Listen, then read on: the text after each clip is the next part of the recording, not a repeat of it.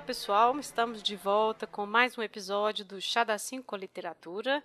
Quem está aqui comigo hoje é a Camila. Oi pessoal. E acho que é a terceira participação dela. Sempre que tem um, um, tema ligado à ciência ou biologia, alguma coisa assim, é a ela que a gente recorre.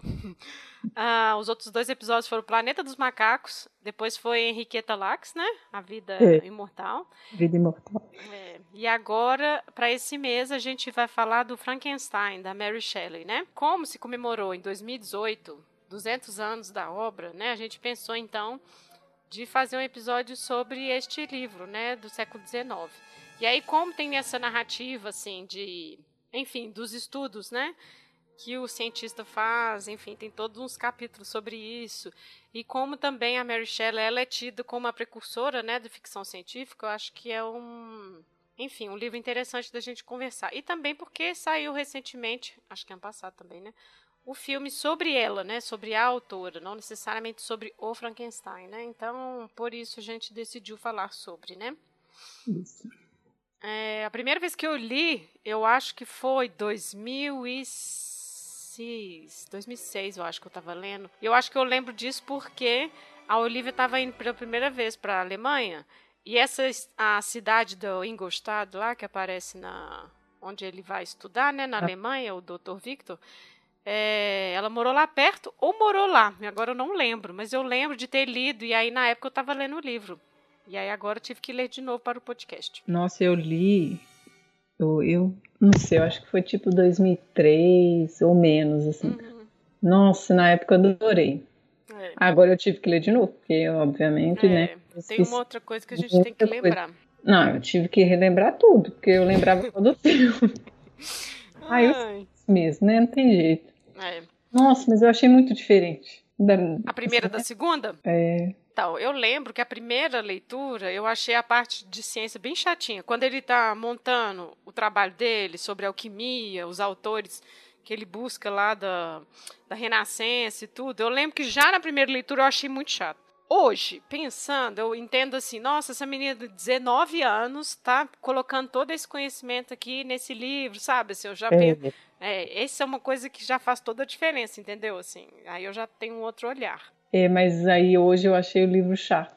Ah, tá. A narrativa, né? É, assim, muito descritivo, sabe? Uhum. Sim. E às vezes fica descrevendo uma coisa assim muito tempo, tipo, você já entendeu, e ela é. continua esmiuçando. Ai, eu não tenho muita paciência, né? É. Mas também é uma coisa minha. Sim. É. Mas então vamos lá, vamos falar um pouco sobre ela, porque, enfim, isso vai aparecer depois no esse último filme e tudo. E aí a gente entra no livro, pode ser? Pode. Então tá.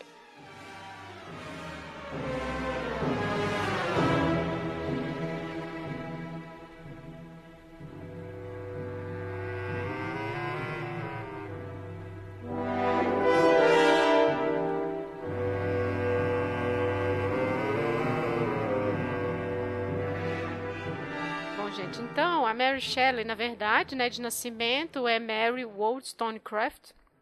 E ela é interessante que ela é filha de uma filósofa feminista, que é Mary também, e de um escritor político, William Godwin.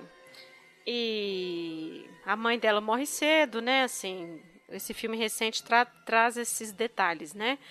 É, mas a questão é que o pai sempre incentivou uma educação assim para ela, dela ler tudo, né? Assim, até no espectro político mesmo, assim, era uma. Ela. Enfim, ele colocou um pouco a filha alinhando-se à própria postura política dele, que era bem radical. Então, ela lia sobre tudo, lia também os. Uh, estudava grego, os livros que ele tinha, né? Enfim, então ela teve uma, uma educação. Enfim, que deu acesso a ela bastante coisa, né? Bastante leitura. E isso são, são detalhes que aparecem nas biografias dela, né? Bom, ela vai conhecer o, o Percy, né, que vai ser o marido futuro dela, numa dessas viagens que ela fazia para a Escócia, que esse povo tem isso, né? Eles viajam para casa das pessoas e ficam lá meses, passam as estações na casa dessas pessoas. E numa dessas que ela vai conhecer ele, que já era um poeta, já era um autor, né?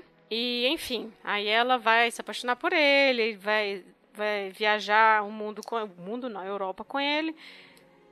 junto com também a meia irmã dela, que o pai se casa de novo por questões de dinheiro mesmo, né? Ele funda uma é, uma editora, mas vive sempre pobre, muito com pouco dinheiro. Enfim, a Mary viaja com o Percy, conhece a Claire, né, que é essa meia irmã dela. Eles vão morar em outros lugares e tudo. E numa dessas estadias, nas casas de outras pessoas, que eles vão ficar na casa do Lord Byron. Na verdade, eles alugam uma casa perto da dele na Suíça. E aí que vai ter o episódio, né, de do evento lá que eles estão sem nada para fazer e o Lord Byron sugere de que cada um escrevesse uma história aterrorizante, né? Entre eles que quem ganharia fosse a melhor e tudo, né? E é daí que ela vai escrever o Frankenstein, que é publicado em 1818. Tem um ou outro detalhe da vida dela que são assim, ela fica grávida dele mesmo antes de casar, a esposa, porque ele era casado, né, tinha já uma filha, a esposa se mata, e aí depois eles se casam, ela perde três filhos, né? Então assim, são coisas que vão marcando muito essa trajetória dela, né? Mas a gente pode ir também falando disso durante o próprio livro, né? Eu acho que também a morte da mãe dela, que foi acho que dez dias, né? Depois uhum, que ela nasceu, foi também um evento que marcou muito. Uhum. Porque ela sempre fala da questão da solidão, né? Sim. E da rejeição, já que a madrasta não gostava dela, né? É, exatamente. E acaba que essas coisas, depois você vai ver isso no Frankenstein, na história. Uhum, exatamente. Da rejeição dele, da solidão. É. E acho que assim, ela tendo a ausência da mãe e essa relação com a madrasta, também depois ela como mãe, né, assim, porque ela perde os meninos muito criança, né, assim, tem um que é horrível, que ela acorda, o neném tá no berço, ela acha que ele tá dormindo, mas na verdade ele já estava morto, assim. Ela, depois de um tempo que eles viram que não. Então, assim, é umas experiências meio horríveis, assim, da própria maternidade, né, que ela viveu. Muito doente, muito sem dinheiro, né, assim. O Percy é. vivia devendo dinheiro, né, gastava muito. Então, assim, já não devia ter uma condição física muito boa também, né, assim. Então. É, foi. Não, porque ela já era pobre, né? Exato. Já, já não devia comer tão bem. É, exatamente. Então são esses eventos que foram marcando um pouco, né, a existência dela. Ela escreveu outras obras, mas o que realmente a marcou mesmo foi o Frankenstein, né, que ela publicou, ela tinha 19 anos. Isso é uma coisa que é muito brilhante também, né? Ela tinha 19 anos quando publicou. Primeiramente anônimo e com o prefácio do marido e depois que a edição de 31, né, que já vai ser já vai ter algumas mudanças. Aí nessa edição ela conta desse evento que eles decidiram, né, com, fazer cada um escrever sua história e ela fala sobre isso, né? Bom, mas então vamos passar para o livro. Né? Então, assim, na verdade, o Frankenstein é um romance epistolar, porque são cartas, né? Na verdade, é esse primeiro, na verdade, são várias narrativas que vão se passando, e o primeiro que a gente tem é o Robert Walton, que é um cara que estava numa expedição marítima no Polo Norte, e ele está escrevendo cartas para a irmã dele, a Margaret, para contar para ela uh, sobre as coisas que ele viu lá, né, sobre os eventos. E uma dessas coisas é que ele vê, né, assim, um gigante num trenó e um outro cara perseguindo esse gigante, né? E assim, já na estafa essa pessoa para e começa a contar a sua história. Então, assim, a gente tem a versão que o, o Victor Frankenstein vai contar para o Robert, a gente tem o Robert introduzindo para a irmã, depois a gente tem o Frankenstein contando a sua própria história para o Victor, né? Então, assim, é um pouco essa dinâmica das cartas, né? Uhum. Bom, então nessa o Robert então começa a conhecer a história do Victor, né? Ele conta que ele é de uma família de Genebra e que começou seus estudos de filosofia natural, né? Assim, que são né, nessa é, no 19 a gente tem um pouco essa ideia de que isso seria o precursor da ciência. Então, ele é um cara que foi estudar sobre pedra filosofal, sobre alquimia, né? Sobre esses autores da Renascença. Ele vai para a Alemanha para estudar e ele tinha uma. Assim, pelo fato dele estar tá estudando nessas coisas, ele tinha um pouco essa curiosidade sobre a vida, né? Sobre fazer, enfim, o combate à morte, sobre dar vida a alguma coisa. E ele começa com essa obsessão e ele se dedica a um projeto então de juntar pedaços de corpos para trazê-lo à vida. né? Assim, é até uma dúvida que a gente teve, né, antes de reler o livro, se já falava a questão da eletricidade que deu vida ao corpo. E na verdade não, né? A Mary vai escrevendo e comenta, sim, sobre galvanismo, que era uma coisa que estava já em voga, né, na época que ela estava escrevendo. Mas o monstro ele surge, o monstro, coitado. É. É... a criatura. É, a criatura surge uh, com de repente, né? Fala assim, ai, né? Juntou os pedaços e pronto, ele é reviveu. É, é importante falar, né, Lívia? Uhum. Tem, na verdade, é o doutor, né? Sim. O médico que cria, né? Uhum. Porque o, o monstro em si, que a gente chama de Frankenstein, ele não tem nome no livro. Sim. É sempre o monstro, a criatura. É, criatura. coisa, mas ele não tem nome. É assim, ele não, o criador não deu nome para ele, né? Não. É. E assim, ele quando ele vai lá para estudar, o que eu entendi é que ele estava estudando uma bibliografia que já era ultrapassada. Ultrapassada. Tanto que ele. ele é ridicularizado, né? É. Mas e aí ele, ele abandona, né, esses autores, que era uhum. Paracelso, Agripa, né? É, não, o pessoal da Renascença, nossa. Não, e realmente, né, gente, era bem antigo. Né? É, assim, é. E na história da ciência, não é como na história, né, que a gente retorna lá no, nessas, nesses antigos, né, assim. Existe um desenvolvimento tecnológico que acompanha essa bibliografia, né? É porque, na verdade, é, algumas dessas pessoas, eles são considerados assim, os pais da medicina. Uhum. Porque, embora eles tenham, vamos dizer assim, viajado em algumas coisas, em várias outras eles acertaram. Sim, e eles eram chamados de magos da Renascença, esses caras, né? E aí o 19 vai ridicularizar um pouco essas pessoas que acreditam em magia, porque alquimia mesmo, por exemplo, esses caras estudavam alquimia, é. astronomia, né? Então, assim, astrologia, né? Eles estudavam tudo, na verdade. E aí ele é ridicularizado por ter estudado essas fontes, né? E é engraçado que ela gasta muito tempo Sim. nessa, né, descrevendo esses estudos dele e depois chega alguém e tipo põe tudo para baixo, né? É o que me faz pensar assim que ela gostava também um pouco uhum. dessas coisas que ela estava descrevendo, sabe? Uhum. Dessa parte assim da ciência, vamos dizer. Porque assim, não retoma nada disso, né? Uhum. E esse é um conhecimento ali que ela descreve que não é importante para a criação. Sim. Né? É. Eu acho que deve ser por isso que você achou chata essa parte. Não, na verdade, eu até e depois dei uma, não teve nada, é, né? Eu até dei uma aula sobre esses caras esse semestre, que é aula de magia natural, sabe? Uhum. Que é como se fosse o início desse processo científico de desvendar a natureza, de descobrir o que Deus deixou escondido na natureza, sabe? Eram esses caras, era isso que eles queriam fazer. Só que eu acho que quis dizer, tipo assim, nossa, o Victor trilhou esse caminho todo errado, mas como ele é não obstinado, como ele tem essa essa curiosidade, assim, de chegar nisso, assim, ele foi pesquisando tudo, sabe? Eu acho que é um pouco isso, assim. Mas ele era obstinado, né? É, é era. É porque é, eu quis usar com cuidado para a gente não pegar essa ideia do doutor louco. Porque é isso, né? Depois, o cinema faz ele como não, um louco. então, mas obstinação não é loucura.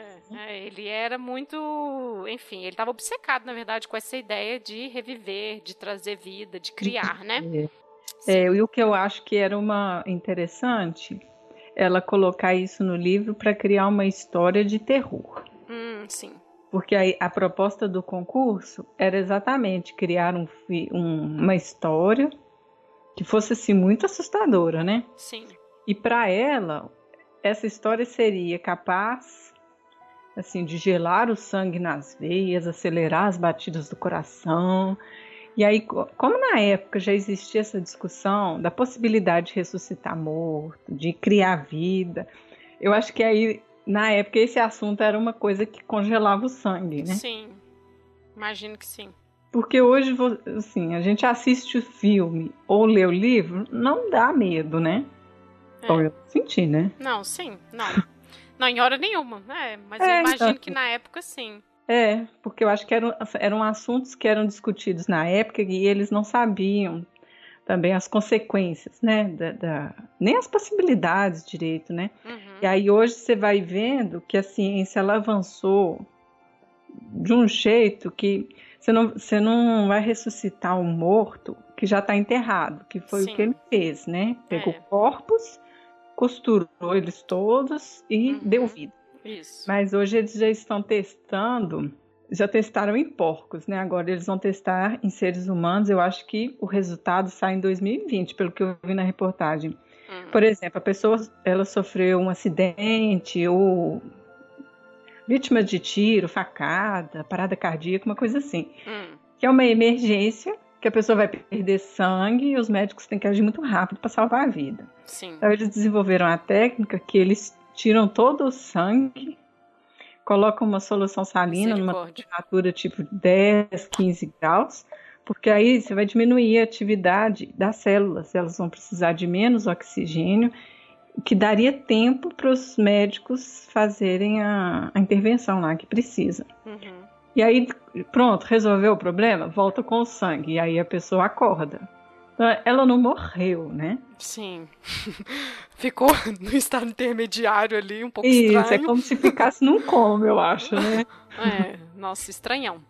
Muito, mas você vê que eles fizeram isso em porcos e conseguiram, tipo, três horas. Uhum. E aí, e aí, diz que assim, é, não tem dano significativo e tal. Deve ter alguma mudança e tal, mas você consegue salvar a pessoa. Uhum. Então, assim, hoje ainda não é possível, mas no futuro é bem capaz. Sim. Interessante, né? É. É, é um pouquinho assustador, porque a gente, né, assim, é uma coisa que estão tentando, né, igual você falou, tentar, tentar em porcos, né, mas o desenvolvimento da ciência é esse, né, assim. É, a gente vai falar mais no final, né, sobre as reportagens Sim. de experimentos estranhos, né, de... Enfim, estranhos porque, enfim, a gente... Frankenstein. é, exatamente. Mas é isso. É... Bom, mas a questão é essa, né? Ele consegue, só que ele fica horrorizado com o que ele vê, né? A criação. Porque, assim, ele é enorme, o tamanho é descomunal e é todo costurado, assim, não é uma coisa. Não tem uma estética, assim, interessante, né? E ele foge, né? Ele abandona e aí fica meses, né? Passando mal, doente, enfim, a própria consciência, provavelmente, né? Nossa, eu ficava pensando assim, gente, mas pra quê? Por que, que ele é gigante, sabe? Isso. Você não ficou pensando nisso, não? Porque já ele tem dois metros e meio, né? É, já que ele pegou partes de corpos humanos, né, assim. É, uma coisa que eu ficava pensando assim, por que partes? Não pegou direto um corpo só? É. Porque às vezes, olha, vamos, vamos é, fazer elucubrações aqui. Às vezes ele pegou um corpo que alguma parte estava meio podre, a outra não, e aí tinha que ah, serrar. É. E eu acho, já que a gente está falando que a proposta era uma história de terror, você está é, retalhando é, cadáver para montar e costurar. Imagina o processo medonho de serrar, costurar um braço num, num tronco, uma perna. Que? Nossa. É, eu, na verdade, eu fiquei pensando. Isso tipo, é mega estranho. Ele vai costurar uma mão no braço nossa, ele tem que costurar até os, os vasos sanguíneos, entendeu? Sim, sim. Era melhor então ele pegar um inteiro. sim. Eu, acho, acho que, ela não abordou tantos detalhes, né? Porque é. ela só fala que ele preferiu fazer grande, porque era mais fácil de costurar, Isso. de trabalhar, né? É. Nossa, mas ficou muito grande. E eu acho que é o detalhe do, do horror aí, né? De tipo, imagina, você tá abrindo tumbas Tá pegando cadáveres, cortando pedaços, está costurando. Isso, o processo todo é horroroso. É. Né? Assim, o processo todo não é bom. Então acho que poderia ter causado já desconforto esse próprio fazer, né? Essa... É, então. Que era que... profanação, né? Exatamente. É, e aí é isso, ele é gigante, estranho, e aí ele foge, fica doente e tudo, né? E aí ele volta para casa da família, que era uma família numerosa e tudo. E quando ele volta, tem um evento lá, né, do irmão que ele é morto. O William, o irmão dele, é, né? Criança, né? É, e ele vê o Frankenstein, né, nas redondezas da casa e ali ele tem certeza de que foi ele, né? Assim, ele tem completa certeza e na verdade é uma uma como é que chama? Uma empregada, né, que é acusada do crime de matar a criança. E ela é condenada em morte, e isso para ele também pesa na consciência dele, porque ele sabe que não foi ela, ele Sim. tenta, né? Mas assim, se não é ela, quem foi então, né? E aí ele não vai se denunciar também, né? Então tem esses dramas de consciência aí para ele. Eu acho que num dado momento ele se encontra, né?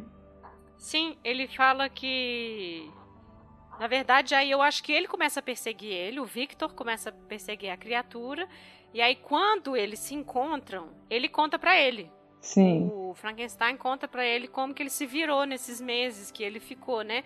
E aí a outra narrativa que se sobrepõe, né? Já não é mais a do Victor, agora é a do Frankenstein. É. Que ele vai aprender a se virar sozinho, né, tadinho? Ele encontrou com outros seres humanos, mas que ele foi rechaçado justamente porque ele era gigante e estranho, né? Então, assim, essa, essa meio que essa deformação assustou as pessoas. E ele começa a observar uma família, né, assim, escondido, aí ele aprende a falar, aprende a conversar, aprende, enfim. Aprende a ler. É, pela observação, ele aprende a ser humano, né, a como é ser humano, né. E essa família, o pai é cego, e isso é uma coisa que o desenho animado recupera também. Porque aí, pela ausência da visão, ele não assusta tanto. Mas aí depois o resto da família rechaça ele tudo, e aí ele foge. E aí que ele vai atrás do Dr. Victor, né? Porque agora ele, né, enfim, sabe conversar, ele entende o abandono, né, assim. E é uma coisa que é interessante a gente pensar do Frankenstein, porque ele é tido como um monstro que nasceu para matar e tudo mais, mas uhum. não é essa a questão. Na verdade, é uma reação ao abandono, né, assim. Ele, tem... ele, inclusive, questiona a existência dele, né? Exatamente, exatamente. Ele tem crises existenciais. É, então, é um pouco essa questão de ah, falar que o Frankenstein não tem sentimentos e tudo. Na verdade, ele é como um humano qualquer, só que criado por um outro humano. Ele tem as mesmas questões e por isso ele tem esse ódio, né? Ele vai atrás de vingança mesmo contra contra o seu criador, né? É. E nessas, né, dele ir atrás dele, ele pede ao doutor, o doutor Victor, para fazer uma companheira para ele, né? Que aí ele viveria sozinho, afastado da, da humanidade e tudo, né? Ele é meio que forçado a fazer, porque, tipo, o Frankenstein, olha, eu vou te perseguir o resto da sua vida, sabe? Então, eu vou assim... matar todos a sua volta se você não me der uma companheira. Exato, exatamente. Então, ele é um pouco obrigado a fazer. E realmente ele começa o processo todo, assim como ele tinha feito o próprio Frankenstein, né? E no final mesmo, quando ele já tá para quase criá-la, que ele decide abandonar, né? Eu acho que ele teve na época um receio que os dois pudessem ter filhos, não teve uma coisa Nossa, assim. sim, é, de tipo, mas seria uma ameaça à espécie humana, né, assim, tipo, eles é. proliferando. É, o que ele poderia resolver ali, né? Já que ele que tá criando, cortando e costurando, né? ele esqueceu, né? Que ele poderia ter feito isso, né? É... Deixa eu tirar essas gônadas aqui, deixa eu tirar isso. Mas eu não sei se, não, se ele sabia, né? então. ai, ai, é, olha só. Fim, a história teria sido diferente, né? é. Podia ter um final feliz. um casal de Frankenstein vivendo sozinhos nas montanhas, ah, na Suíça. Isso. É, e ele com a Elizabeth. Exato, exatamente. Já dei spoiler. É, então. É, mas é isso. Aí ele desiste e aí ele fala: olha, mas eu vou ficar perseguindo o resto da sua vida, né? Ele mata o melhor amigo dele, né? É. E ele tá, né? Ele volta pra, pra Suíça para se casar com a sua irmã adotiva, a Elizabeth. E é justamente aí que ele vai continuar sua vingança. Ele mata ela, né? Eu acho que ele tenta fingir que não aconteceu nada, né? Sim. Mas ele sabe que o Frankenstein ia voltar. É. E acho que foi tipo uma lua de mel, não é? Uma coisa foi, assim. Foi, exatamente. E aí é uma série de horrores, né? Porque aí o pai também fica com a perda da filha, fica mal, morre também. Então, assim, não sobra nada para ele. E, assim, no tudo é culpa dele, né? Assim, a criatura é Sim. é dele, né? Então, é um pouco isso. E aí ele decide perseguir ele. E aí eles ficam nessa, né? Assim, de, dele fica tentando rastrear onde que a criatura está indo e é nessa que ele chega no Polo Norte, né?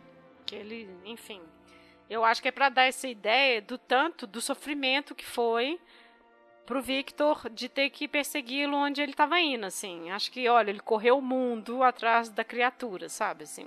É, e acabou que os dois ficaram isolados, né? É. Porque pro Frankenstein já não tinha mais nada também. Né? É. E aí é nessa que ele termina de acabar. Ele termina de acabar, é ótimo. Ele é. termina de contar a história dele pro Robert. E ele morre, né? Assim, a estafa, enfim, essa vida toda perseguindo ele. E aí o Frankenstein aparece, né? É. Fica sabendo da morte dele. E aí, não sei se chega a arrepender, mas tipo assim, agora já não tinha nada. Né? O próprio criador dele também já tinha morrido, assim. É, mas eu acho interessante ele aparecer ali, porque o capitão vê ele, né? Sim, tipo, olha, essa história é real. Uma... Nossa, esse cara é louco, é. é. essa história é real, exatamente. Apesar de que ele tinha visto o gigante, né? Assim, ele é. viu dois trenós, né? Mas ah, mas viu no meio da nevasca, Sim, né? É. Aquela coisa. E aí fica tipo, nossa, que era um pé grande, né? É. É, e aí eles promete que vai se matar, né? Que vai expor fogo em si mesmo e tudo, né? E enfim. E aí ele foge e desaparece na neblina, né? É. É uma história triste. Não é assim, não, não, não diria terror hoje, talvez essa coisa dos corpos tenha sido horror mesmo, mas é uma história triste, é um pouco os temas, né? Se a gente fosse separar por temas, eu acho que eu colocaria essa questão da criação, essa questão de, da luta do homem com a morte e a própria, o próprio questionamento sobre a existência, né? Assim, por que eu fui criado, né? Que é a pergunta que ele faz, né? Por que você me criou, sabe? E, enfim, me abandonou, né? Então acho que é um pouco o que eu acho que fica mesmo muito forte desse livro. E acho também a questão da rejeição, né? Uhum. bem, é bem complicado, assim, né? Porque, hum. ele, assim, é um monstro, né? todo Sim. retalhado, com a cor cadavérica, dois metros e meio. Mas Sim. ele que é, a impressão que, que dá é que o Vitor ele não via isso, né? Essas... ele estava tão envolvido no trabalho durante o processo, você fala? É, porque assim, ah, vamos dar a vida a esse corpo aqui. Nossa, tem dois metros e meio. Uai, vai ser Sim. um ser vivo de dois metros e meio, né? É, exatamente. Aí você retalha o rosto ele vai ter um rosto retalhado. Só que acho... aí na hora que a criatura fica viva, aí, ele aí que ele percebe o que, que ele fez, né? É, eu acho que ele estava tão absorto na possibilidade de ele dar vida, né, que nem talvez não tenha pensado nisso, né? É o experimento. Não, é. E aí na hora que, que deu certo, que aí ele pensa, nossa, o que, que eu fiz, né? É. E a gente está falando sobre essa coisa da criação, e aí é interessante porque o, é, o título é Frankenstein ou o Prometeu Moderno, né? Que aí ele retoma é, o mito, né? Que talvez o que a gente, assim, o que seja mais próximo para nós seja o do Ésquilo, que é do, do século V a.C., o Prometeu acorrentado. Acho que todo mundo, né, as pessoas já conhecem esse, esse mito, né? Que, bom, tá, ele é um titã, está acontecendo um um banquete para celebrar, né, assim, enfim, aliança, paz entre mortais e imortais, e o Prometeu ele coloca duas oferendas diferentes para os Zeus. Uma é carne de boi escondida dentro de um estômago e a outra são os ossos envoltos em gordura. Então é uma coisa que é intragável, envolta no exterior atraente, e a outra que é a própria comida envolta no exterior repulsivo, né? E aí o Zeus é enganado e ele escolhe os ossos. E aí com punição ele tira o fogo dos homens. E aí é o Prometeu que vai roubar esse fogo de novo e devolver aos humanos, né? E aí ele é castigado pelos Zeus, que ele fica acorrentado é, no lugar em que vem uma águia e come o fígado dele todo dia, aí de noite regenera e aí vem de novo, enfim, né? É esse um pouco o mito. Mas é isso, assim, do Prometeu, ele roubando esse fogo para os humanos, né? Aí tem as interpretações do fogo, como conhecimento, enfim. Então é um pouco isso, né? Essa questão da criação. É... E dá, eu acho também de desafiar Deus, né? Isso, na criação, exatamente. Que eu acho que é isso, é imitar, né? O, a questão da ciência, a questão dos limites aí do homem querer criar também, só que aí sai o que saiu, né? Assim, não tem essa perfeição do corpo humano, né? Assim, se a gente for pensar, né? É... E essa questão do próprio questionamento do, da criatura, né? Não pedir para nascer, essa questão da própria existência, que são questionamentos que são feitos, né? Assim, que a gente faz, a filosofia, né? Existe toda essa discussão, né? Do propósito, né? Então, eu acho que isso dentro da obra é interessante de sempre perceber. E é muito interessante ela, com 19 anos, escrevendo isso, sabe? Então, eu acho que, assim, se a gente pensar o contexto, é muito grande mesmo, assim. É uma escrita é, é um trabalho fenomenal mesmo, né? Assim, de como lidar com a perda, de como lidar com a morte, assim, a possibilidade de, enfim, da criação mesmo, né? Eu acho que capaz até dela mesma ter tido esses questionamentos, sabe? Uhum. Já que a mãe morreu logo depois, né, que ela nasceu, eu acho que, é, e assim, pelo menos na história dá a entender que ela carregava um sofrimento, né? Sim, o abandono, né? Sim. E aí assim, mas por que que ela fez? Por que que ela teve que morrer? Por que que eu nasci? Para quê? Sim, é, exatamente, né? o propósito, e ela era né? muito sozinha, um pouco melancólica, eu acho que esse, esse era um questionamento dela mesma. Uhum. É, e que aparece na criatura, né? Uhum. E se você for pensar, é um pouco. É o desamparo mesmo, né? Ele não. Assim, ele teve que aprender tudo sozinho, né? Assim. É, não sei, acho que acho que essa figura do abandono, ela é muito forte, assim. Aprendendo a ler, escrever, falar, né? Ele teve que aprender a falar, é. observando, ouvindo, né? Então, assim. Hum.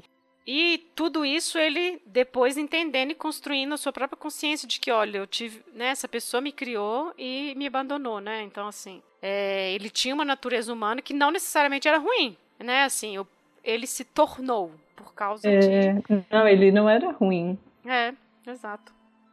É, o, o que é diferente de que muitas versões, né? Uhum. Que já criam um Frankenstein violento. Sim, nasceu para matar, a máquina Sim, de matar. Outro é. dia eu até vi aí um pensador aí, criou um ser desprovido de alma e por isso sem sentimentos. É, Muito prático, né? Ele é. sofreu. Exatamente. E é interessante isso, porque não tem essa discussão da alma, assim, tão abertamente. Uhum. Mas é isso, juntou as partes, juntou um cérebro, né? Que é interessante que alguns filmes vão abordar isso. Ah, não pode demorar muito a tirar o cérebro do corpo, né? Os filmes depois já vão trabalhar mais isso, assim, essa noção melhor. Mas é isso, né? Então, assim, ali ainda não tem o estalo da eletricidade, né? Que vai vir não. depois. E que fica é bem a história dele, assim, tá sempre atrelada a isso, né? De que o que deu a vida foi a eletricidade, isso. mas na história em si não foi. Exatamente. Ela não descreve o que não foi. Não descreve, exatamente. É porque aí também era demais, né? É, porque ela não tinha uma, uma solução, assim, como, como vai surgir a vida neste corpo, né, assim, é. Mas, é, eu acho que é isso. Então, uma coisa que eu achei interessante nessa versão do filme de 1931 é que o, o auxiliar dele vai roubar cérebro, né? Que ele precisava de mais um cérebro. É, Aí na ele faculdade vai... de medicina, né? É, para roubar. E lá tinha dois potes. Uhum. Um pote com o cérebro normal, que tinha aquelas os círculos certinhos e tal, e um pote que era de uma pessoa normal e era de um criminoso, né? Isso.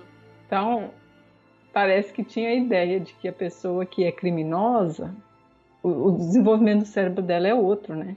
Não, e também porque ali tinha que justificar ele ser ruim. Né? Na verdade, o doutor, em todas as versões, vai continuar abandonando ele. Sim. Né? Mas eles vão dar um jeito de justificar o fato dele já nascer ruim, né? Que ele, né, assim, ele já nasce ruim, matador e tudo mais, né? Então ali essa versão de 31, que é a mais marcante de todas, a gente vai falar dela, né, daqui a pouco. Mas uhum. eu acho que essa questão do cérebro é isso, assim, para dar uma justificativa, porque ele continua sendo abandonado. Mas não é isso que gerou a ruindade ou ele matar as coisas, né? Assim, é o próprio cérebro de criminoso, né? Sim, mas eu acho que era uma discussão na época, sabe? Sim, até o tamanho do cérebro, né? Poderia uhum. identificar, né, se, se era uma anomalia ou não, né? É, é. Que é um pouco a discussão racialista dos anos 30, né? Que a gente Sim. vai ter ali, que eles vão, né? Enfim, a discussão de raça e tudo. É, aí, né, só para não deixar no ar, hum. o assistente vai roubar o cérebro normal.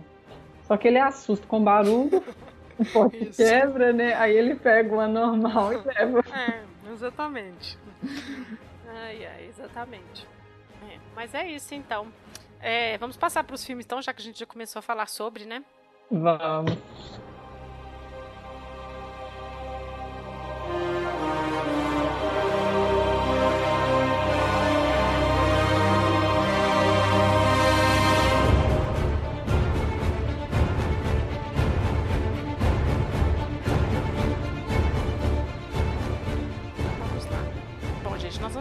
Das, é, das adaptações.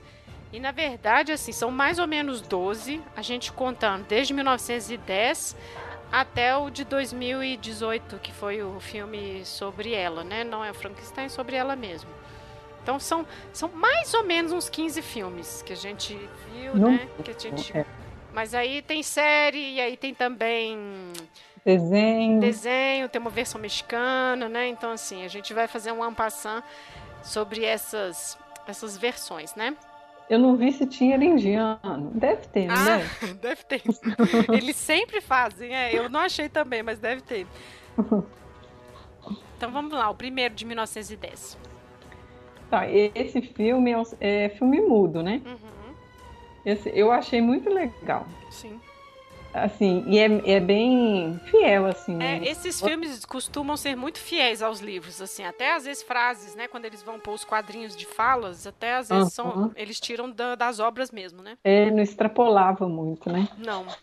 E é, é legal de assistir para a gente ver os efeitos, né? Como que eles criavam as coisas, as uhum. cenas. O monstro é horrível. Figurino, é o figurino. eu acho muito legal.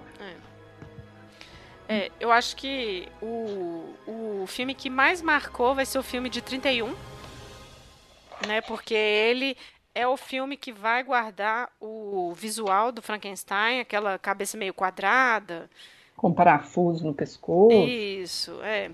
Eu acho que ele é o que vai determinar o que vem depois no cinema daí pra frente, né? É a imagem do tropeço, né? É, e é o Boris Karloff, né? Que é o que é o ator, então assim, ele é, enfim, ele virou o personagem. E é interessante porque ao longo de todas essas versões, o que muda é o Frankenstein falar ou não. Nesse ele não fala, ele fica só gemendo, né? Assim, só, hum. enfim, é só uns gemidos e tudo. Mas é isso, ele é criado com esse cérebro aí que a Camila já falou, né, de um psicopata e tudo. Mas ele é o mais marcante, assim, de ele ter contato com os humanos e ele ter contato com alguma bondade, mas ao mesmo tempo ele é muito ruim, não aprendeu a lidar com isso, então ele mata as pessoas, né? Assim, tem a população correndo atrás dele com tochas, a imagem do moinho e o pessoal pondo fogo no moinho é um clássico, assim, é eu acho que é, nesse filme ele não é assim abandonado de inicialmente, né? Não, na verdade ele já acorda e eles não dão conta dele, né? Não. Mas eles ainda tentam, né? É, ele Tanto... é muito violento, é agressivo. Eles tentam segurar ele com fogo. É aí que a gente descobre. Não, mas ele tentou primeiro ensinar ele algumas coisas, né? Tipo, senta, olha, Sim, ele me obedece. É. é porque nesse filme eles começam a inventar umas notas, né? Sim. Igual é. tinha telespectador, né, assistindo a criação. A gente ajuda isso. Exatamente. Ele tinha um sucessor, né? A, a noiva do Victor. A noiva, um amigo. Um amigo, um que, um amigo fura-olho, que é doido com a, com a noiva. É. Ai, um triângulo amoroso muito bom ali. Eu falei, gente, pra que isso? Só porque é cinema mesmo. Então, o, o, médico, que era o professor, ainda tenta ajudar ele, né? Tenta. Para ele, olha, mas o cérebro que sumiu do laboratório era o cérebro do criminoso. É. Ele, nossa, o que, que eu vou fazer? E o auxiliar, que era meio pancada, né? Então, que vem daí o Igor, né? Sim, mas foi ele que ficou instigando, né, o Frankenstein, que a princípio ele não era ruim. Sim. Ele tinha medo do fogo, aí ele ficava jogando fogo na cara dele. Isso, e aí até que ele mata o Igor, né? Eles abrem a cela, tá pendurado, né? Mas, né? É, ele enforca o Igor. Nem chama Igor, né? Eu tô chamando de Igor porque não. depois vira Igor. em todas as adaptações, vira Igor, né? E é corcunda, né? É, exatamente. Mas esse eu acho que é o Frankenstein mais emblemático de todos. É ele que vai ditar o imaginário sobre o Frankenstein, muito mais que o livro, na verdade. Sim. Assim, completamente, né? E também de, de, alguns pontos da história que ele criou, né? Sim. Essa coisa do moinho, do fogo, da perseguição. É, assim. Sim. É, e é muito interessante nesse filme como o povo é horrível, né? Assim, o próprio Sim. prefeito chama as pessoas do vilarejo para caçar ele, assim. Do tipo, vamos linchar, sabe? Assim. É. E aí... Não, e aquela cena também da. Quando ele encontra uma menininha no mato. É ótimo. Você vê, assim, que ele não era ruim. Que ele tá com ela, jogando margarida Sim. na água. Mas na cabeça dele, jogar a menina na água era uma brincadeira. Igual ela jogou a flor, exato. Aí só que a menina volta. É. Ele sai correndo de pânico. É. Não é engraçado a gente estar tá rindo da morte da menina, mas é ótima a cena, né? Porque ele joga, ele joga muito ela, né? É, e sai correndo com é. Mas aí, nesse momento, ele tem também o choque de perceber ele comparando com ela. Não sei se você lembra disso. Ele olha a mão dele assim, ó, e olha a dela. Do tipo, ele percebe que ele não é como ela, assim, é diferente, sabe? E aí, eu acho que é um detalhezinho que passa, mas que é isso, assim, ah, não, ali eu tô vendo que eu sou diferente, sabe? Aham. Uhum. Mas é ótimo esse filme, nossa, é, é excelente. É. Depois a gente vai ter em 37 a noiva, né, do Frankenstein. E esse eu acho que é legal porque eles inserem a Mary Shelley no filme. A mesma atriz que faz a Mary Shelley contando, ela fala assim: "Não, gente, a história não acabou ali. Ela tá numa, num, numa casa de campo com o marido e com o Lord Byron. E aí o Lord Byron tá elogiando muito a história dela, que realmente deu medo, que foi incrível. E ela fala: não, gente, mas a história não acabou ali. E aí eles retomam cenas do filme de 31 para contar a parte em que então o doutor vai criar a companheira para ele. E é a mesma atriz, que é outra também que definiu a imagem da noiva Frankenstein no imaginário, que é aquele cabelinho com uma faixinha branca, assim, sabe? Assim, aquele cabelinho uhum. pra cima e tudo. Enfim, ela é monstrinha também, né? É... Bom, mas é isso. Aí é o mesmo personagem também. E ele fala. Porque é isso, assim. Vão ter as versões que o Frankenstein não fala, vão ter as versões que ele fala, vão ter as versões que ele fala meio lento, que é tipo tropeço, né? Que você falou. É. Né? Então, assim, isso é uma coisa que vai variar dependendo da adaptação que vai ser feita. Essa capacidade dele de aprendizado vai ser de acordo com a fala, sabe? Agora, Agora eu acho que é o desenho, não. É, porque nos anos 70 a gente vai ter os filmes da. Principalmente com Christopher Lee, a gente vai ter o Frankenstein sendo retomado junto com outros monstros, múmia, vampiro e tudo. Mas a pegada vai muito mais pro terror. Mas assim, dele ser monstro e sanguinário e vísceras, né? Assim, esses filmes todos vão muito mais para esse lado do que as questões existenciais que a gente vai ver depois nos outros, né? Mas tem também uma, uma outra adaptação hum. que ele cria. O Frankenstein parece que é um hospital psiquiátrico. Uhum. É, é de 70 também, Sim. não é? Que também eles tentam fazer um super terror, né? É, Porque então, ele já é, acorda muito bruto. É, eu acho que os anos 70 tem mais essa pegada. Porque aí nos 80, inclusive essa mexicana que eu vi é do, do final dos anos 80. O Frankenstein tem um nome, né? Orlac.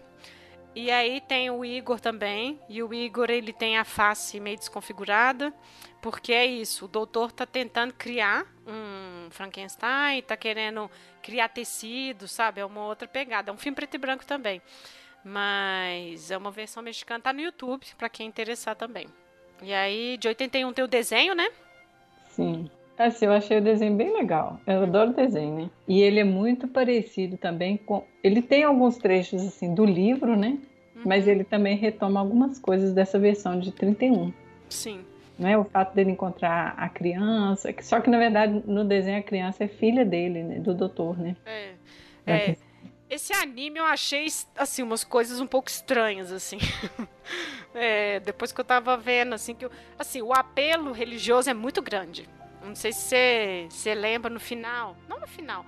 Uma hora ela tá brincando com ele, a filha do Dr. Victor tá brincando com ele, na, que ela já fez amizade com ele, e com o pai do Victor, que no, nesse anime é o velho cego, né? O cego que, que não teme ele no livro. Nesse, nesse anime ele é o pai, né?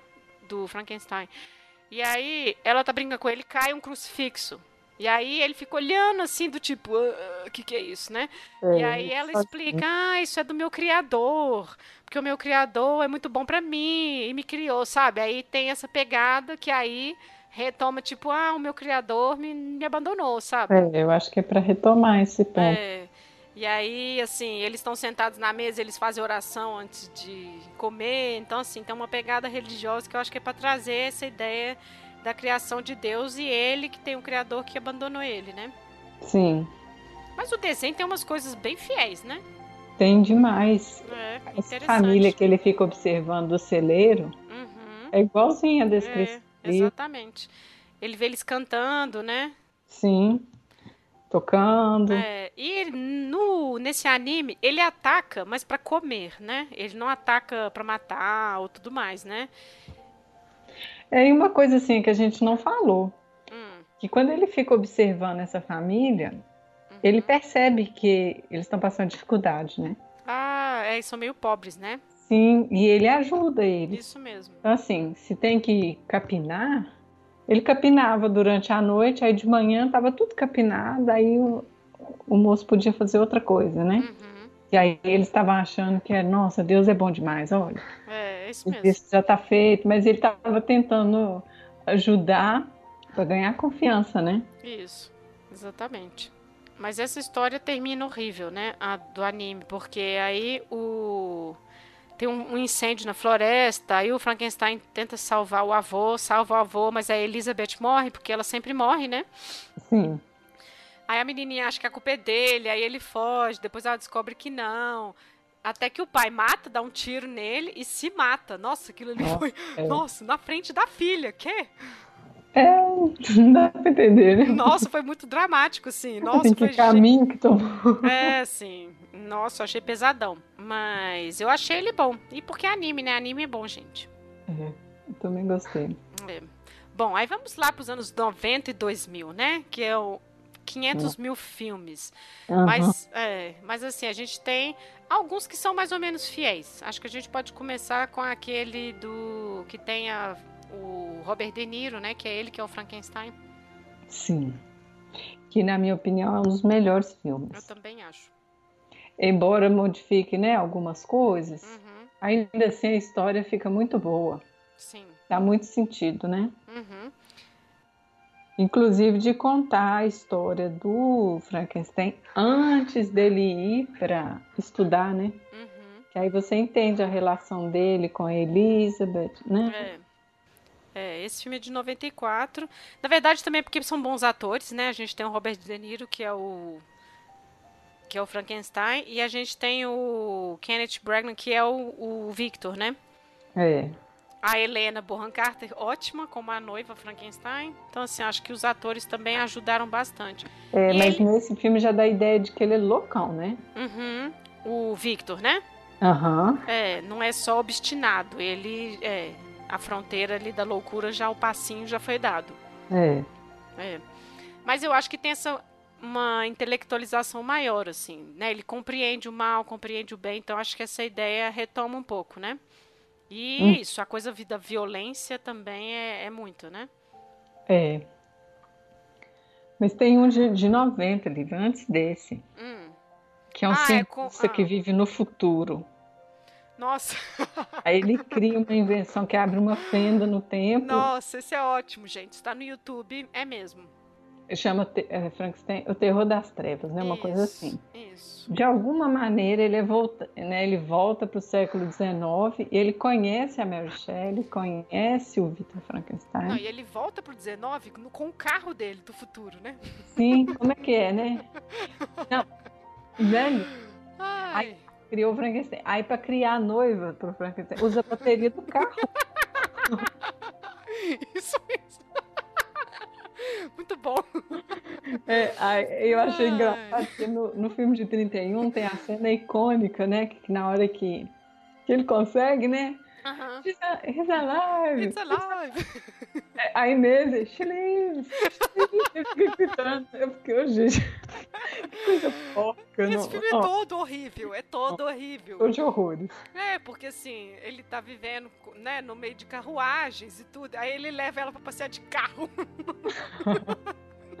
que bom que o durou, né?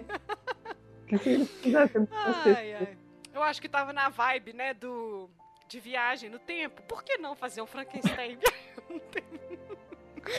não, ai, e ele ai. participa do julgamento.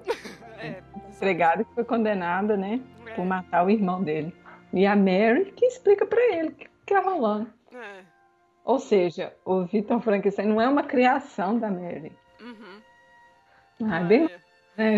É. Mas esse também tá no YouTube, gente. Quem animar, esse é bem divertido também, nossa. Eu acho que o próximo foi é, lançado em 2004. Ele chama só Frankenstein. Uhum.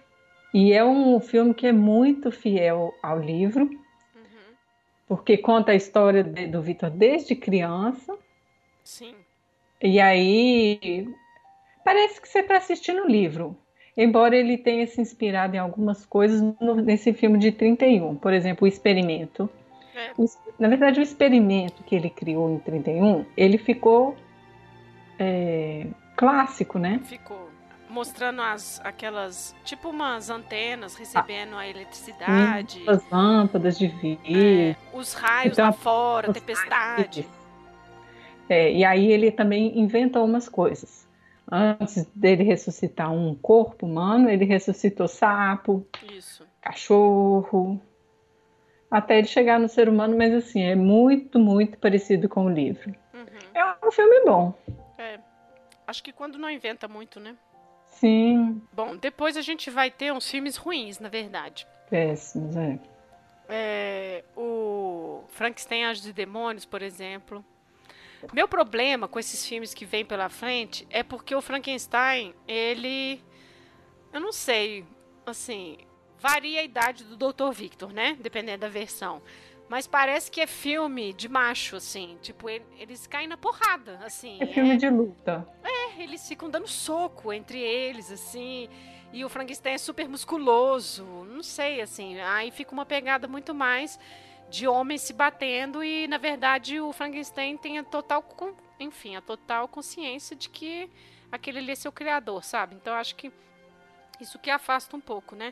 O do Dr. Victor Frankenstein é horroroso. Assim, para mim esse é um dos bem ruins. Esse é o do circo? Começa. É o, é o que tem o, o, o moço, o menino do Harry Potter. Ele então, é, é Exato. Ele é o auxiliar, né? É. É um... Eu adoro o ator, o James McAvoy, que faz o, o Victor, mas esse filme é muito ruim. Assim. É muito mostra um pouco que ele fica doido, que ele tá obstinado e tudo, mas o Frankenstein é um, um, um musculoso alto, é uma múmia. Na verdade, ele tem um aspecto de múmia e forte, sabe? Batendo em todo mundo, enfim, eu achei um Não, pouco... e existe um plano, né, por trás de é, criar o Frankenstein. Não é isso. só de criar a vida. Não é só a ciência. Mas é. tem uma família rica financiando o estudo. Isso, exatamente. Um laboratório, num castelo. É. Ah, é uma bagunça. É, exatamente. Enfim, a gente entende que esses filmes eles refletem a próprio contexto, né? A própria racionalidade que eles estão querendo falar ali. Mas eu não sei, assim, acho que afasta um pouco das questões existenciais, assim, que o livro traz. E ah, se perde nessa coisa de pancadaria, sabe? E olha que eu adoro esses filmes lixo, mas assim, não sei, fica meio ruim. Achei bem ruim. É, eu não, não gosto também. Agora tem um que é de 2015. Uhum. Esse já é bem assim mais atual. Uhum. Atual, eu digo assim na na parte técnica, assim, sabe? Ah. Porque não é criando a partir de um morto, mas é como se eles estivessem criando uma pessoa in vitro. Ah, tá. Uhum. Que é, é uma ideia que ela retoma em vários filmes, né? É, é verdade. Ela não foi criada aqui, né? Em uhum. 2015. Então eles criam um, um, um rapaz. Ah, nossa, e a cientista fica abraçando ele. Ah, Aqui, tem, ah, tem uma É, tem que ter um, tem que ter um amorzinho, né? Não, e chama de mãe. Ai, ah, meu Deus. Muito ruim. Mas é. faz uma atualização dessa questão da rejeição. É, não é mais não é cadáver mais, né? Não, e, e assim, como ele não é costurado, Aparentemente ele é uma pessoa normal. Normal, é. Mas dá uma coisa errada na, nas células, que ele vai ficando com o rosto todo com umas feridas. Uhum. Então ele fica muito feio. E aí então ele fica na margem né, da sociedade, é, porque já não é. sabe falar direito, já não sabe os costumes e ainda é, é muito feio. Tem né? um problema aí, estético. Sim, aí ele se envolve lá com drogas, prostitutas. Ah, mas assim, também eu não achei muito bom, não. É. Né? Aí ele começa a perceber a violência né, do mundo e tal, uhum. e tenta lidar com isso. Tenta procurar a mãe dele. É. Ah, não. É. É, eu acho também que depois é um personagem que ele aparece coadjuvante, né, em outras obras, né? Lá nos anos 60 ele vai aparecer na Família Monstro, e aí é isso, vai ser essa figura do tropeço, né, assim. Sim. É, família. A família Adams, né? Ele vai ser o tropeço. Ele nem é família, na verdade, ele é o motorista, Nossa, né? É, exato. E é sempre assim lento, uh, né? Assim, né? Vai ser esse personagem. E depois ele vai aparecendo em outros filmes também, né? Junto com outros monstros, né? É, mas é isso, né? Ele tem momentos que ele vai deixar de ser o coadjuvante. E aí, acho que o último filme seria o da própria Mary Shelley, né? Que é sobre ela escrevendo a obra. E aí, esse filme, assim, quando saiu, eu falei, nossa, que legal, vamos fazer sobre este livro, né? E tal, aproveitar. Mas ele tem uns problemas, eu acho, assim é, apesar de toda a questão da mãe dela feminista e ela tendo essa educação, sendo muito incentivada pelo pai, toda a vida que ela teve, assim, de ter um relacionamento extraconjugal, né, ficou grávida antes, essas coisas tudo, tem umas falas, tem uns posicionamentos ali que parece que é muito deslocado, né, assim, eu estava até conversando com a Elisa sobre esse filme recentemente, né, a categoria de gênero ela não existe ali naquele momento, né? Assim como análise, ela não existe, né? Isso é uma coisa do século XX. E ali ela está falando do próprio gênero, né? Então, assim, é uma coisa que é até anacrônica, né? É... A questão da relação dela, né, com o Percy, né, meio de amor libertino, aparentemente eles tinham mesmo. Eu não sei, eu até, até o figurino me incomodou um pouco. Não sei se você reparou nisso, mas quando ele tá fugindo dos credores dele, na primeira, e a menina, o, a criança tá chorando muito. Ela tá com um, um top, tipo cropped, sabe? Assim. Não, tomara que não. Não, mas assim, ela tá de vestido. ela tá de vestido e tá com cropped, tipo, um. É como se fosse um suéterzinho. Eu falei, gente, mas isso aí, assim, tudo bem, tá até. Ah, sim, parece que tem mesmo. É, é então, eu sei que. É, então, a Jane Austen tem alguns figurinos que a gente vê isso, mas assim, eu falei, gente, não sei, assim, eu fiquei incomodada com algumas coisas que eu acho que modernizou demais para nossa, nossa leitura. Eu achei o, o Percy muito. Nossa, um boy lixo, assim, de marca maior, né? É, mas às vezes ele até. Às vezes até foi mesmo, né? Acho que sim. Hum. Mas eu achei assim. A maquiagem dele, sabe? Tinha uma coisa ali que eu não. não a foi... cara dele, né? Te incomodou. Não, eu achei muito moderno. Isso, então. Eu acho Me lembrou que... um uhum. pouco assim, tipo essas coisas de crepúsculo, assim, sabe? Ah, tá. Uhum. Esses jovens, não sei, é um visual que eu acho que cola hoje para jovem de hoje. Isso, exatamente. Porque ele devia ter um rosto de ah, normal. Que é, é normal, mas é, de uma eu, boca rosada, eu, um trem assim. É, eu acho que é um filme que responde aos apelos de agora, claramente. Assim, essa postura dela, igual quando ela é recusada a primeira vez, né? Sim. Ela vai ser recusada por duas editoras antes de realmente ser publicada, e mesmo assim anonimamente. Então, assim, o jeito que ela fala, ela xingando e tudo, assim, eu entendo isso num filme em 2019, sabe? Assim. Mas não sei, assim, eu acho que ficou algumas, alguns momentos meio forçados. Ao mesmo tempo, eu acho que o ganho do filme foi colocar a questão de tipo, nossa, olha o, o tanto de coisa ruim que a gente fez ao nosso redor. Assim, acho que essa ideia de tipo assim, olha, a bagunça que a gente criou, que é o, que é o suicídio da primeira esposa dele, a morte dos filhos, né? Assim, a pobreza, eles mudando toda hora de casa. Só aumentando as dívidas, é. né? A irmã é, engravidou do outro. Não, uma confusão isso, né? É, então acho que isso é interessante. Tipo, a gente é monstro, a gente. Olha o que a gente fez ao nosso redor. Tanto que eles colocam a Claire lendo o livro e ela, nossa, é justamente isso. Eu entendo o que você está falando aqui, sabe? Então acho que isso é uma coisa legal do livro, como que eles conseguiram colocar essa mensagem, assim, dessa criação enfim, das consequências das atitudes deles, que não é. interferia só na vida deles, assim, o pai, a esposa, a Claire, né, todo mundo, os filhos que morreram, né, assim. Ficou claro que o primeiro menino morreu porque já era doente, teve que sair na chuva. É, assim. Então, assim, acho que o filme, isso eu acho que é uma coisa legal do filme, assim, de colocar Tipo, veja como a gente é horrível e a gente sai machucando pessoas ao longo da nossa vida. É, eu achei legal. Igual quando ele fala assim, ah, por que não é, fazer uma história sobre, não sei se é esperança que ele fala. Uhum, ele questiona isso, né? É. Porque, tipo, ficou uma história triste. Por que, que a gente não fala uma coisa sobre esperança? Ela, tipo, que esperança? É, exatamente. Como que eu vou falar sobre isso, né? Olha ao seu redor, né? É, foi aí que ela entra nesse ponto, né? Olha a bagunça que a gente criou. Isso. Mas eu não sei se hum. na época, por exemplo, ah, não, não, não, não. Isso é uma coisa para nós, eu acho. É, porque se a irmã vê, nossa, eu também me senti rejeitada. Ah, mas eu acho que na época não. Não, não. Isso, não. não.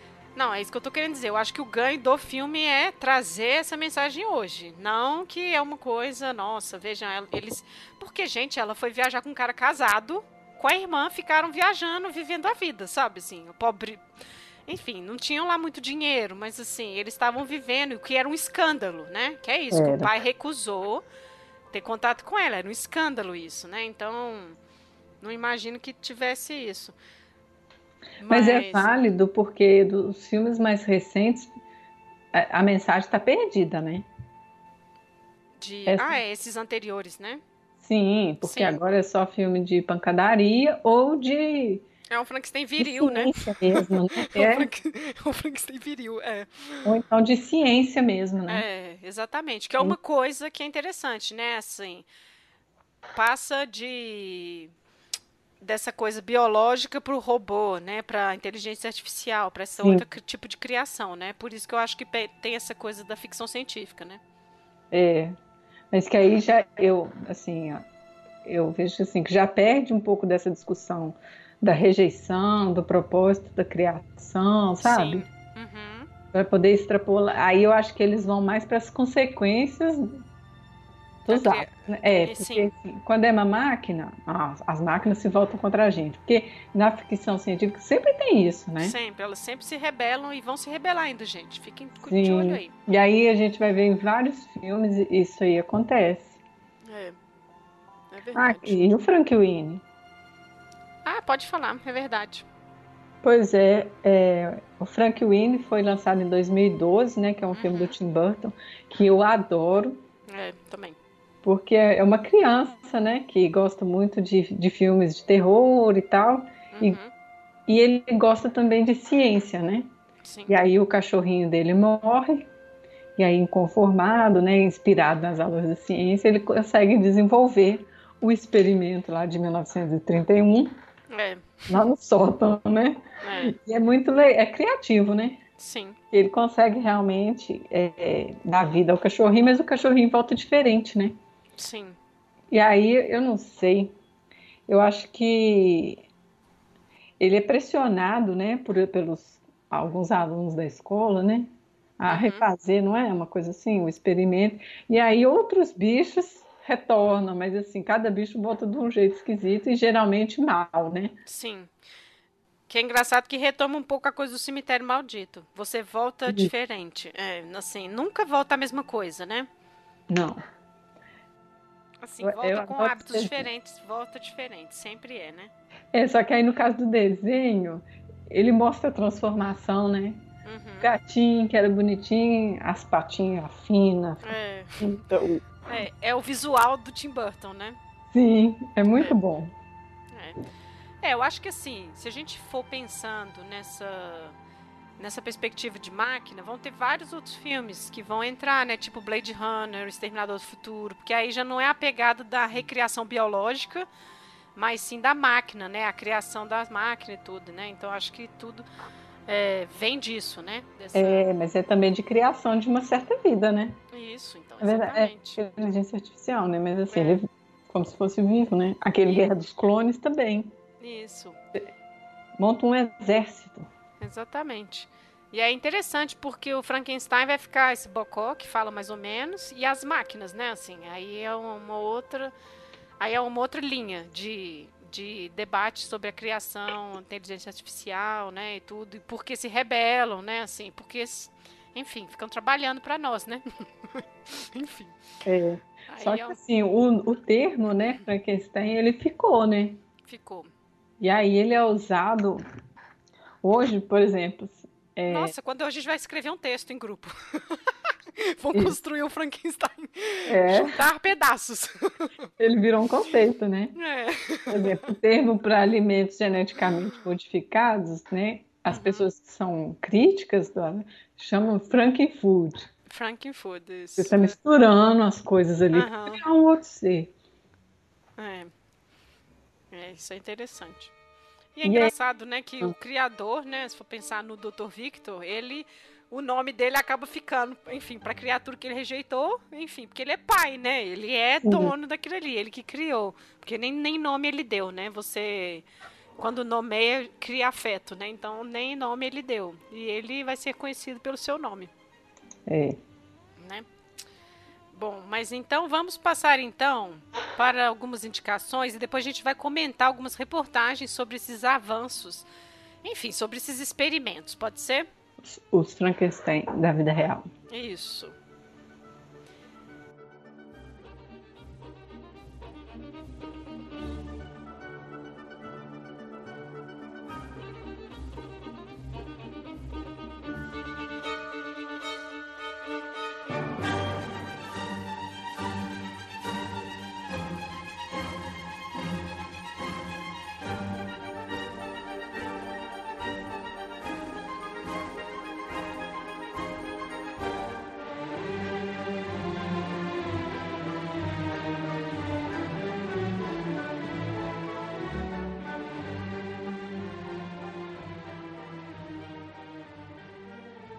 Gente, a gente acabou que já deu, né, indicações de outros filmes e tudo, então a gente vai indicar agora só mais um e um livro, né? Não um livro, uma Camila vai fazer indicação, mas é porque a gente já falou, né, de outros filmes. Então, eu falaria também da Ilha do Doutor Morro, que na verdade também é um livro, é um filme também dos anos 90 e é até com o Marlon Brando.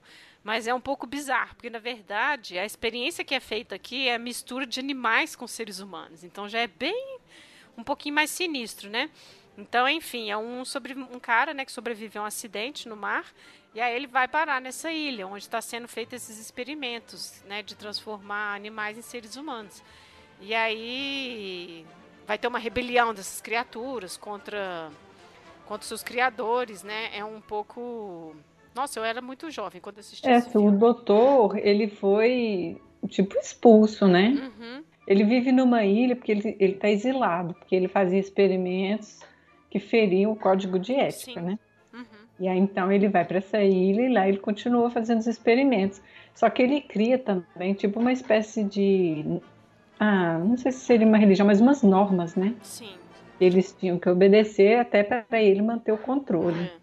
Então eram seres assim, meio humanos, meio bichos. É. Aqui não é tanto criar, é, e não é tanto criar a vida do nada, mas transformar uma vida que existe na humana, né? Assim, o que ele está tentando fazer é humanizar os animais, né? Que ideia incrível. Nossa. É. é, mas enfim, aí tem este também que é um livro, e o livro também é do 19, na verdade. O filme é que vai ser do, de 94, mas o, o romance mesmo é de 1896. Legal, né? É. É, e a outra indicação é uma graphic novel uhum. que chama Destroyer. Sim. Na verdade, ele faz uma atualização assim da história, né, do Frankenstein. Uhum. Mas assim, é tipo o último descendente da família Frankenstein morre num confronto com a polícia. Uhum. E aí ele volta para fazer a própria justiça e tem uma coisa assim de eliminar mesmo, sabe, a raça humana, e aí trata de xenofobia também. Sim. É uma coisa já bem mais moderna, assim. É, para abordar outros assuntos, né? Sim, mas eu acho interessante. É, sim. Bom, a gente leu umas reportagens, na verdade, isso foi durante o ano todo que foram aparecer essas reportagens sinistras, né? De, de experimentos, né? De de tentativas de congelar corpo, congelar cabeça, de misturar, né? Então, assim, a gente vai falando sobre elas, né? É, você quer começar? Posso começar. Então tá. Então, a primeira que a gente encontrou, que na verdade, assim, ele trata da raça labradudo, né? É. Que é uma mistura de labrador com poodle. Qual é a outra raça? Poodle. Ah, é. Tô aqui, gente, não é dudo. É, é um labrador e um poodle que é um pouco da história da criação das raças. Uhum. Né? Eles vão misturando para criar fenótipos que interessam a eles, né? comportamentos e tal. Então, essa foi criada em 1980 e o, o próprio criador afirma que é uma raça doida. Isso. Que tem problemas hereditários e que se arrepende amargamente. Uhum. Mas algumas pessoas que têm esses cachorros falam que não é doido, não. Que são é, eu não entendi também, assim. Eu fiquei pensando se é ele que não. Ah, é porque eu acho que isso é muito relativo, o ambiente que o cachorro cresce também, sabe? Então, assim, não sei também se, se um pouco é o cara, mas assim, ele é super arrependido, né? Assim. É. fala que a raça é louca, né? Então não sei o que, que ele quer dizer com louco, porque depois alguns proprietários, né, que participaram na reportagem falaram: ah, gente, ele me recebe em casa, é um ótimo companheiro, se dá bem com os cachorros, né? Então, assim, não sei. É, é difícil porque às vezes tem alguns comportamentos que eles são bem comuns, né, em algumas raças, né? Uhum. E aí eu não sei se você consegue tirar isso, entende? Exato. Fazendo mistura. Exatamente. É bem problemático essa coisa de mistura de raça, né? Assim, para é. criar a perfeição, tirar umas coisas, né? Sim, porque a gente não consegue é, prever o que, que vai acontecer, né? Uhum. Você mira numa coisa, mas você acerta outra. Exatamente. É. Bom, depois vai ter uma. Foi uma reportagem desse ano, inclusive, né? Cientistas espanhóis criam ser híbrido humano mais macaco né? A gente está falando do Dr. Morro aqui, mas enfim. Mas é o experimento que eles fizeram na China, né? Eles começaram a fazer na China, eles modificaram as células embrionais dos macacos, injetando células humanas. E aí eles usam o termo, né, Camilo? Quimera científica, que é quando é. você combina pelo menos dois tipos de conjuntos de DNA. Na verdade, os próprios pesquisadores abortaram o experimento, né? Eles interromperam é, e aí, enfim, com medo do que fosse sair disso. Mas eu me pergunto se não interromper, porque já deve ter dado ruim, sabe? Assim. Sim, se sofreu já também alguma retaliação. É, eu, quando falar interromper porque a gente teve medo, é porque alguma coisa errada já deu ali e eles podem temer o pior, sabe? Não, não, e pode dar muita coisa errada mesmo, né? É, claramente. Mas. Ah, esse aí foi humano com macaco, né? Isso. Mas tem um grupo que criou, é, assim, são células, né? Cultura de células, né? De uhum. porco uhum. com células hepáticas de humano. Nossa. Que na verdade a ideia é criar, é a mesma, né? Do, do macaco. Uma fábrica de órgãos. Ah, Isso. você precisa de um fígado? Não. Agora é. está criando porco com fígado humano. Você mata o porco, pega o fígado e faz o transplante. É. E, na verdade, como é um experimento, pode dar tudo, né? Igual um dos pesquisadores falam isso, né? Ah, se as células tronco escapam e formam neurônios humanos no cérebro do animal. É. tipo, eu fiquei pensando, eu falei, quê? Sim, porque ai, ai. como que elas vão se comportar. Exato. Ainda é... mais se tratando de animais que são muito próximos, né? Uhum. Vão combinar que o humano é um macaco, né? Qual que foi a discussão que teve essa semana? que ele é contra nessa né, ideia. Ah, ai, ai. É, o homem do macaco. Ai, gente, o homem é um macaco. É, pronto. ai, muito bom. Ai, ai. Mas enfim. É, depois teve uma outra que a gente leu também de uma empresa nos Estados Unidos, né? Que desde os anos 80 congela corpos, né? Com a, enfim, com a intenção de revivê-los. E aí agora eles também estão congelando só a cabeça. Olha que incrível. Ah, não. Eu acho que ser startup para ganhar dinheiro.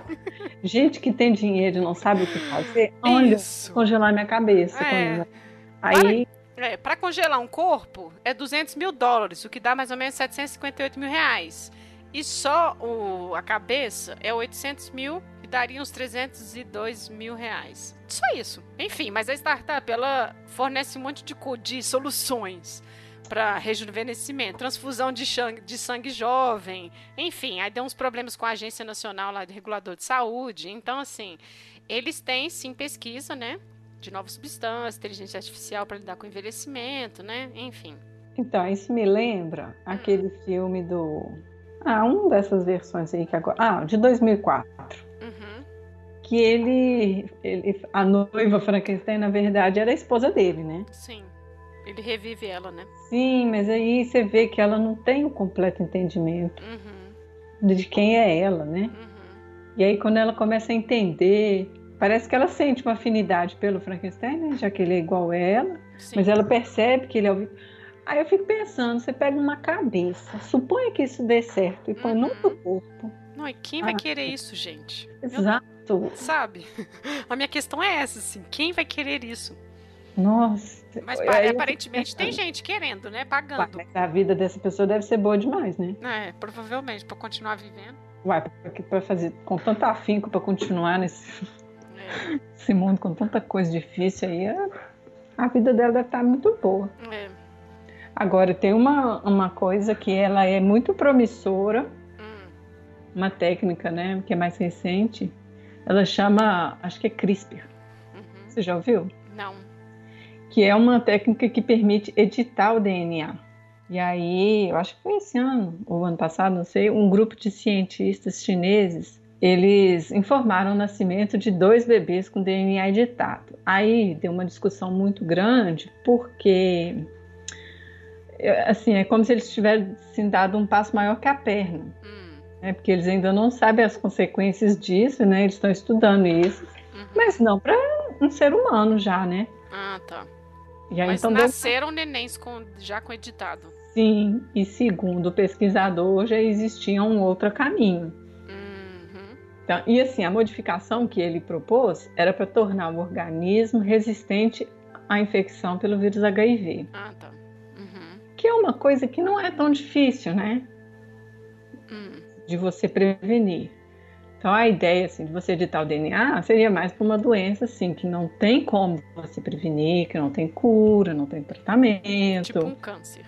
É, poderia ser um câncer, mas poderia ser uma doença genética. Uhum. Então ali ele excluiu, acho que um par de alelos, um par de genes que uhum. impedia essa infecção. Só que aí, ou umas pesquisas depois, né, que eles fizeram no Reino Unido, com 400 mil indivíduos, uhum. e aí eles viram que, eventualmente, nascem pessoas já sem esses genes. Uhum. E na natureza é assim.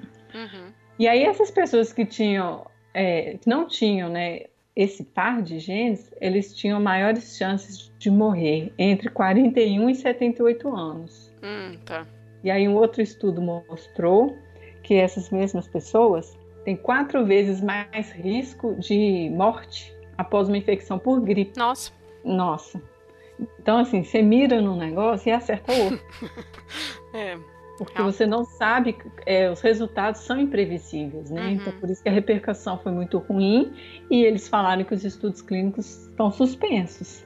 Porém, essas duas crianças já estão aí, né? Isso que eu ia falar, vai ter que ficar acompanhando agora elas o resto da vida, né? Pra poder monitorar, uai. É, aparentemente a AIDS elas não vão pegar. Sim. É, pode morrer de gripe. É, aos 41 anos. É. É. é tem aquela outra reportagem também do mamute. Sim. Ai, ai, é tão bom porque é o sonho de criança, né? Do Jurassic Park e tudo, né? Eu sou desta geração que era enlouquecida com dinossauros. Mas é isso, gente, vamos aprender. Não deu certo. então, mas assim, a, a ideia aqui, pelo menos, uhum. é que assim, é. Eu, eu não, não sei, acho que não é tão importante, não faz muito sentido, assim, você retomar um bicho que já não tem o hábito dele aqui. Eu tava isso. pensando isso, né? Onde que vai ficar, né, o coitado? Não, mas depois eu vi a explicação. Hum. Que a, a ideia deles é é fazer acho que 80 mil mamutes e reintroduzir na Sibéria. Uhum. Aí você vai pensar, a Sibéria? É, talvez reproduza um ambiente que ele viveu. Nossa, mas o impacto disso, 80 mil? Sim, mas aí o que, que eles querem? Com o aquecimento do planeta, o permafrost, que é um solo congelado, está uhum. descongelando. Sim. Ah, mas e daí? E daí que esse solo armazena muito carbono muito metano. Então, à medida que ele vai descongelando, ele vai liberando mais carbono para a atmosfera. Sim. Que isso já é um problema. Uhum. Então, parece que já existe um experimento desde os anos 80, então que eles cortaram uma parte da tundra, né, que é a vegetação lá, e repovoaram com os herbívoros que seriam tipo esses da megafauna, sabe, do período lá do Pleistoceno. Uhum. Então tem bisão, tem rena, tem uns cavalos. E aí, para simular o papel do mamute, eles usam tanques de Segunda Guerra para ir derrubando árvore, uhum. que, é fazendo esse impacto aí, né? Sim. E aí eles descobriram que a ação dos animais ali é baixa a temperatura em até 15 graus. Ah, tá. Então a ideia é repovoar com mamute para baixar a temperatura do permafrost por gerações. Uhum. Se isso vai dar certo, não sei, gente. Nossa, porque, é, enfim, 80 porque, mil... Eu fiquei pensando, não, gente, mas para que o impacto disso? Tá... Aí depois eu entendi, eu entendi a explicação, né? Uhum. Mas não sei, né? E assim, 80 mil mamutes, não sei nem se vai ter permafrost até eles conseguirem. Até, até conseguir, exatamente. E aí, pior, tem um grupo chinês é um pesquisador até muito polêmico, porque primeiro ele falou que ele conseguiu fazer clones humanos e tal. Uhum. Meu filho ganhou um monte de regalia. Ah, não, ele é chinês, não. Da Coreia do Sul, eu acho. Uhum. Ficou famoso e tal. Aí depois viram que não, que ele não conseguiu fazer, não. E que ele coagia as pessoas do laboratório a doar óvulos. Nossa. Aí um escândalo. É. Só que aí o cachorro, ele realmente conseguiu fazer um clone. Uhum. E aí há quem diga que eles compraram uma área em Alberta, no Canadá. Uhum, no Canadá. Para fazer o próprio Jurassic Park. Ai, gente. Tá vendo? Isso existe. Ai, nem para ser uma ilha, né? Porque o Jurassic Park pelo menos era uma ilha, né? Né? Nossa. Enfim, os tem modernos estão aí. Sim. E depois tem a técnica para ressuscitar mortos, né? Que a gente viu no Saiu no Tempo. Sim. Que já foi testada eu... em animais e agora vai ser testada em humanos, aparentemente. É, mas eu acho que ela já está sendo testada. Acho que, pelo que eu vi, o resultado vai sair em 2020. E se chega em reportagem é porque eles já estão tentando há muito tempo, eu acho. Ah, sim. Mas essa do ressuscitar é aquilo que eu falei, né? A Dos pessoa não está né? morta, né? Como a uhum. indução de coma, né? Sim. Eu acho que isso aí eu acho eu achei bem interessante. Eu acho que no futuro isso aí vai salvar muita vida se isso der certo. É, bom, os comentários da reportagem também são ótimos. Sim. ai, ai, eu vou destacar só um que é ótimo. É, às vezes o demônio passa dos limites. ai, meu Deus. Enfim, essas pessoas que têm tempo, né, para comentar as reportagens. É. Bom, mas eu acho que é isso, né? De reportagens, enfim, de experimentos que a gente viu, né? Que a gente conseguiu traçar aí. É isso do que a gente ficou sabendo, né? É. é Deve ter muitas outras coisas aí. É, muitas experiências. Não. Bom, mas eu acho que é isso, né? Se tem alguma coisa mais para falar ou é isto mesmo? Não, que eu me lembre, não. Bom, então a gente vai encerrar este episódio. Agradecer a Camila por ter vindo falar aqui sobre Frankenstein. Imagina, eu que agradeço o convite. E Estou à disposição nessa... para Ah, ano que vem, né? Este ano eu vou montar o. Este ano. Esse mês eu tenho que fazer o calendário do ano que vem já. Bom, mas é isso então, pessoal. Agradecer quem escutou até aqui. Estamos lá nas redes sociais. Comentem, digam o que acharam dos episódios. E até mês que vem. Tchau. Tchau, tchau.